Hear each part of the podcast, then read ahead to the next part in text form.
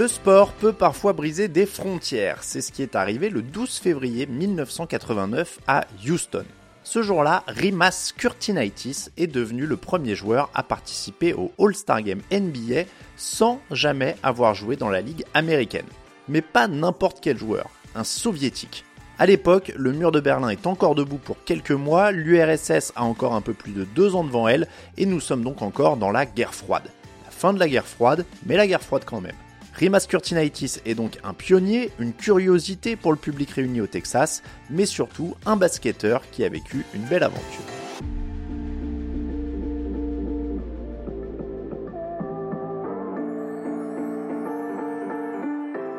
Nous sommes en 1989 à Houston. La NBA et le All-Star Weekend sont en plein essor avec une mondialisation en marche.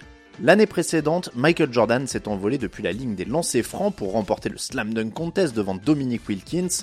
MJ a ensuite assuré le spectacle lors du All-Star Game avec 40 points et le trophée de MVP. En 1989, tous les regards sont donc portés sur la ville texane pour un show qui prend chaque année un peu plus d'importance dans le calendrier NBA. Au cœur de ce rendez-vous annuel, il y a le concours de tir à 3 points, instauré seulement 3 ans plus tôt. Cette année-là, 9 joueurs sont invités à y participer on retrouve les plus fines gâchettes des années 80. Reggie Miller, 23 ans à l'époque, Craig Hodges, le shooter des Bulls, Danny Ainge représente les Celtics en l'absence de Larry Bird, triple vainqueur en titre. Il y a aussi Dale Ellis, alors superstar des Sonics. Mais sur la photo officielle des participants, on s'aperçoit que l'un des joueurs ne porte pas de maillot NBA. Qui est donc ce numéro 12 avec une tenue bleue? Ce grand blond à la coupe mulet et moustache caractéristique des années 80. Il s'agit d'un certain Rimas Kurtinaitis, 28 ans, réputé pour être le meilleur shooter de toute l'Europe. Il est champion du monde en 1982 et surtout champion olympique 1988 avec l'URSS aux côtés d'Arvidas Sabonis ou Sarunas Marchulionis au nez et à la barbe des États-Unis. Contre Team USA, il avait inscrit 28 points. Mais que fait un soviétique dans cette grande fête de la NBA en pleine guerre froide? An outstanding shooter who was one of the heroes of the Soviet Union's 1988 gold medal winning basketball team. Let's give a special welcome to Remus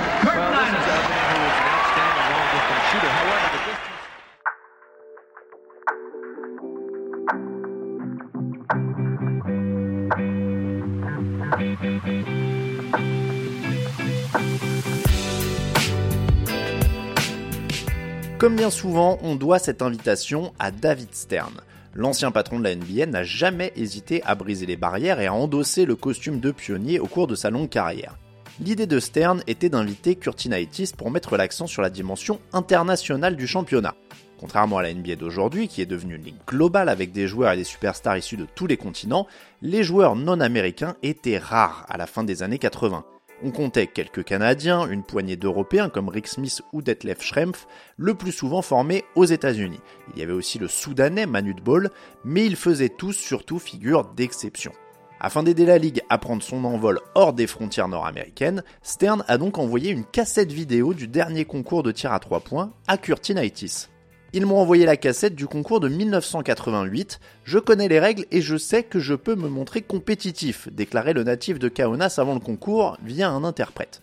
Je suis comme un pionnier débroussaillant un chemin. Il ne croit pas si bien dire. Quelques mois après son passage au All-Star Weekend, les premiers joueurs d'origine soviétique et yougoslave feront leur début en NBA pour la saison 1989-1990 Alexander Volkov, Drazen Petrovic, Vlade Divac ou encore son coéquipier en sélection Sarunas Marchulionis. Mais retour à Houston en 1989. La venue de Kurtinaitis ne fait pas l'unanimité. Si Charles Barkley avait interrogé son interprète sur ses envies de virer en strip club, John Stockton semblait moins amusé. Vous ne pouvez pas envoyer arbitrairement un gars de n'importe où. Ce n'est pas contre le fait qu'il soit soviétique, c'est juste qu'il n'est pas dans cette ligue. Si vous organisez un événement NBA, vous devez avoir des joueurs NBA ambiance. Kurtinaitis n'a de toute façon pas franchement fait honneur à son statut lors du concours. Il termine 9ème et dernier avec seulement 9 points, loin derrière le vainqueur de cette édition, Dale Ellis.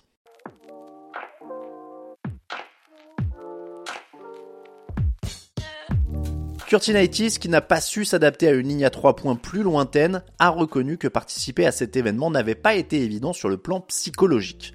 Je sais que la NBA nous considère comme des joueurs inférieurs et je ne leur ai pas prouvé le contraire avec mes performances d'aujourd'hui, lâchait-il. J'imagine que je ne pourrais pas réussir en NBA. L'important n'était évidemment pas là, une barrière symbolique était brisée avec son apparition All-Star Weekend. Lui-même, qui de son propre aveu voyait les joueurs NBA comme des sortes de dieux, a pu réaliser qu'ils étaient des gens ordinaires comme lui en les côtoyant. Kurtinaitis faisait partie de la génération dorée des soviétiques avant l'explosion du bloc communiste.